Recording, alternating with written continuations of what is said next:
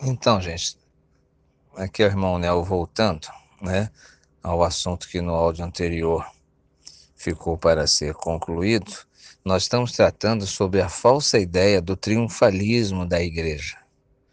Ou seja, a ideia que diz que a igreja caminha vencedora pelo diabo, que o diabo não tem poder para atacar, que o diabo está amarrado, está debaixo dos pés.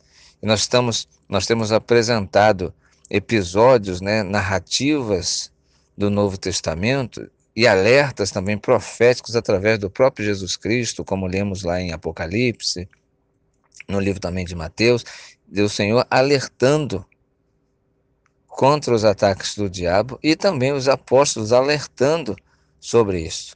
Aí nós vemos algumas passagens e agora nós vamos ver também um pouco mais sobre essa advertência e o cuidado de não crer nessa falsa ideia, nessa falsa lógica de que o diabo está vencido.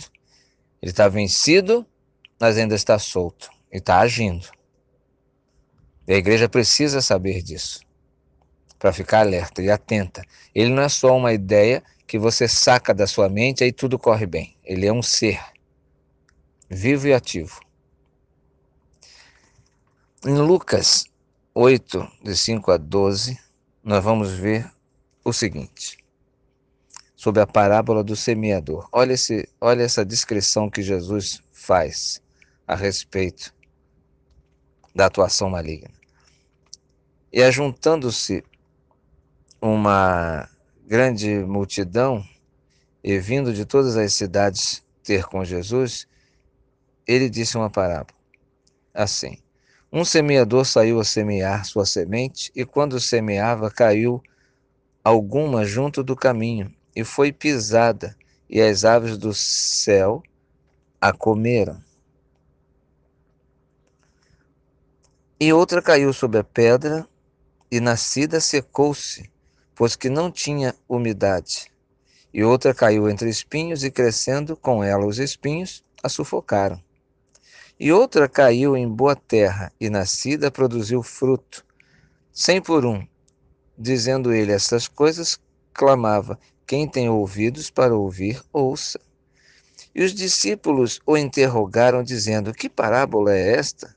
E ele disse: A vós vos é dado conhecer os mistérios do reino de Deus, mas aos outros por parábolas, para que vendo não vejam e ouvindo não entendam. Esta é, pois, a parábola. A semente é a palavra de Deus. E os que estão junto do caminho, estes são os que ouvem, preste atenção agora, hein? Depois vem o diabo e tira-lhes do coração a palavra, para que não se salvem crendo. Aqui, a semente que caiu à beira do caminho representa a pessoa que recebe a palavra do Evangelho, mas o diabo ataca e devora o que estava no coração da pessoa que iniciou na fé. Então, o objetivo do diabo é isto: de sacar, de invadir, de impedir que a pessoa desenvolva o conhecimento do Evangelho e aplique na própria vida. Como é que ele está amarrado? Como é que ele é apenas uma ideia negativa? Como é que ele está debaixo dos pés de alguém? 1 Coríntios 15, de 24 a 27, vamos ler? 1 Coríntios 24,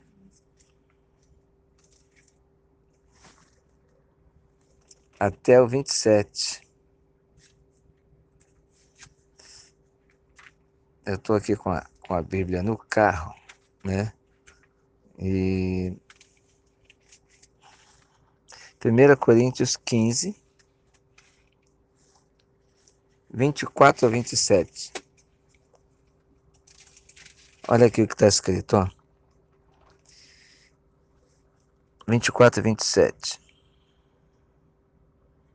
Depois virá o fim quando tiver entregado o reino a Deus, ao Pai, e quando houver aniquilado todo o império, toda a potestade e força, porque convém que reine até que haja posto todos os inimigos debaixo dos seus pés. Ora, o último inimigo que há de ser aniquilado é a morte, porque todas as coisas sujeitou debaixo dos pés.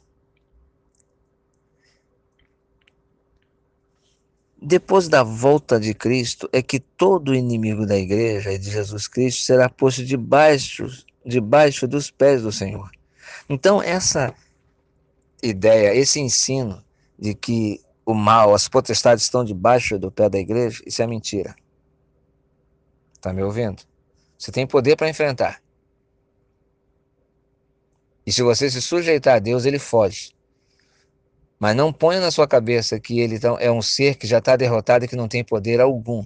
Não vigia para você ver. Não cuida para você ver.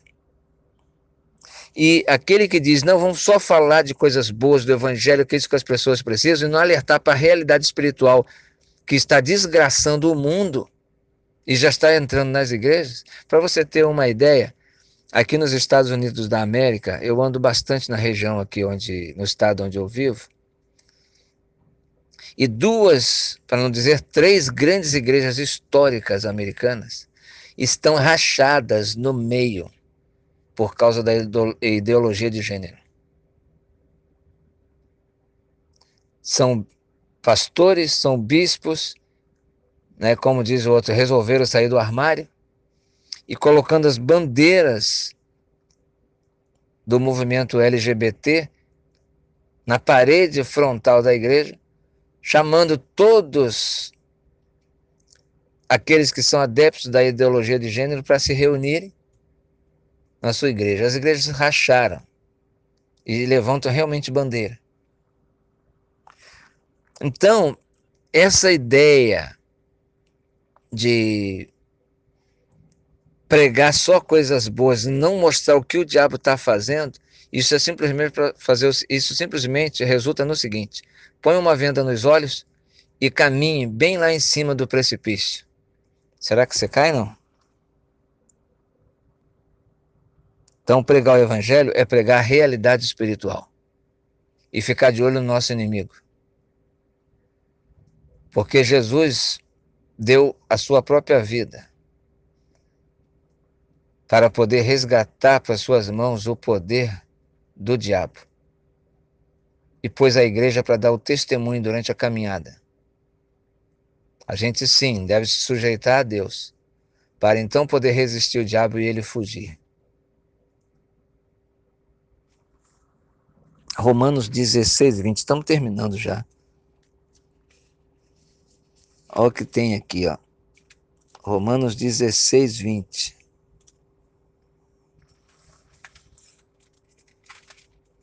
Tá escutando o barulhinho das folhas? É que eu estou manuseando aqui a, a Bíblia de papel. Romanos 16, 20. E o Deus de paz esmagará em breve Satanás debaixo dos vossos pés. A graça do Senhor Jesus seja convosco. Amém.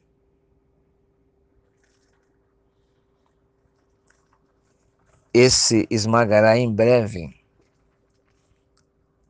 é no retorno do Senhor. Aqui, de forma muito clara, o apóstolo Paulo afirma que é no futuro que Satanás será de fato posto sob domínio total.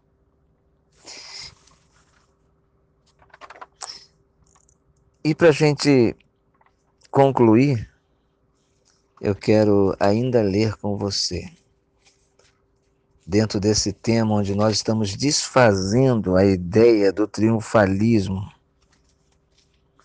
da igreja durante a sua caminhada, né? Isso aí é para você ficar desatento e sair da batalha, né? Se não tem inimigo, vou baixar a guarda, vou só para o evangelho que me dá bênção, para o evangelho que me leva para minha zona de conforto, para o evangelho que não me estressa com inimigo nenhum, porque se você quiser crer no diabo, você crê, ele existe, né? Assim, então, da mesma forma, você anula com isso toda a mensagem da cruz, porque se você quiser crer na cruz, tudo bem, ela existe para você. Agora, se você não quiser, tudo bem, né? Não é assim, não, gente. Jesus morreu de fato. A condenação do diabo de fato está anunciada. O que existe dentro do nosso coração é o poder de Deus e a entrada no reino de Deus pela fé. Atos 2, 34 a 35. Aqui, ó. Aqui é o discurso de Pedro no dia de Pentecoste. Ele fala toda a trajetória de Jesus, né? Sobre o que fizeram com Jesus. Ele traz essa, essa argumentação. Aí ele fala lá no versículo 24, é, no versículo 34, o seguinte, ó. Porque Davi não subiu aos céus, mas ele próprio diz: Disse o Senhor ao meu Senhor: Assenta-te à minha direita, até que ponha os teus inimigos por escabelo de teus pés. Aqui é uma alusão ao Salmo 110, o Salmo profético, né? Salmo profético de Davi a respeito de Jesus Cristo estar ao lado do Pai, enquanto a igreja caminha na terra com a ajuda do Espírito Santo, mas ainda sem vitória completa contra Satanás na caminhada testemunhal da existência, enquanto aguarda a volta do Senhor. Então, nesse salmo profético de Davi, você pode ler lá o Salmo 110. Davi escreve esse salmo, ele está profetizando sobre Cristo, que iria por todos os seus inimigos, que são os inimigos de Deus, o diabo e seus anjos, e todas as hostes de maldade, ele vai colocar debaixo dos pés. Então, gente, anote bem esses, esses textos. E a falsa ideia do triunfalismo antecipado da igreja é algo simplesmente para te tirar o foco e não comprometer você, porque o evangelho é algo de compromisso. A igreja é chamada para ser peregrina na terra, não para reconstruir com as próprias mãos o paraíso de onde nós caímos e Deus nos colocou fora dele. Tá? Nós não conseguimos vencer Satanás só porque a gente põe na cabeça que ele está vencido. Não é assim que funciona. nós temos uma caminhada a percorrer. Uma caminhada de vitória, sim. Contra Satanás, sim. Mas da mesma forma que o Senhor diz, na manifestação minha, os meus anjos irão separar o joio do trigo, é na manifestação dele que o diabo será totalmente destruído e o seu poder. Então, se você não vigiar, ele te pega. Ele move as suas circunstâncias. Se você caminha na luz e se sujeita, então se prepare para resistir ele, porque quem caminha na luz é inimigo do diabo, e vice-versa. Quem caminha na luz é inimigo do diabo. Ele não te destrói. Mas se você resisti-lo, e você tem que saber o modo de atuação dele. Ah, ele não é uma peça decorativa do mal que você põe onde quiser e se quiser colocar. Não. Ele tem vida própria, ele pensa e ele age. Ele sabe muito bem que a sentença dele já foi decretada na cruz. Mas ele ainda está solto. Logo, logo, tem a prisão temporária dele. E é tanto da natureza que nem a prisão temporária vai servir de corretivo, porque ele volta com mais fúria. Para depois então ser derrotado finalmente. Então vigia. Satanás está vivo e ativo. Agora, se você, por outro lado, entende que isso é propaganda do mal, que deveria simplesmente esquecer esse assunto, eu lamento informar, você está na linha de tiro de Satanás cuida que ele te acerta um dia. Amém? Deus que livre e que guarde. Vigia a todo tempo.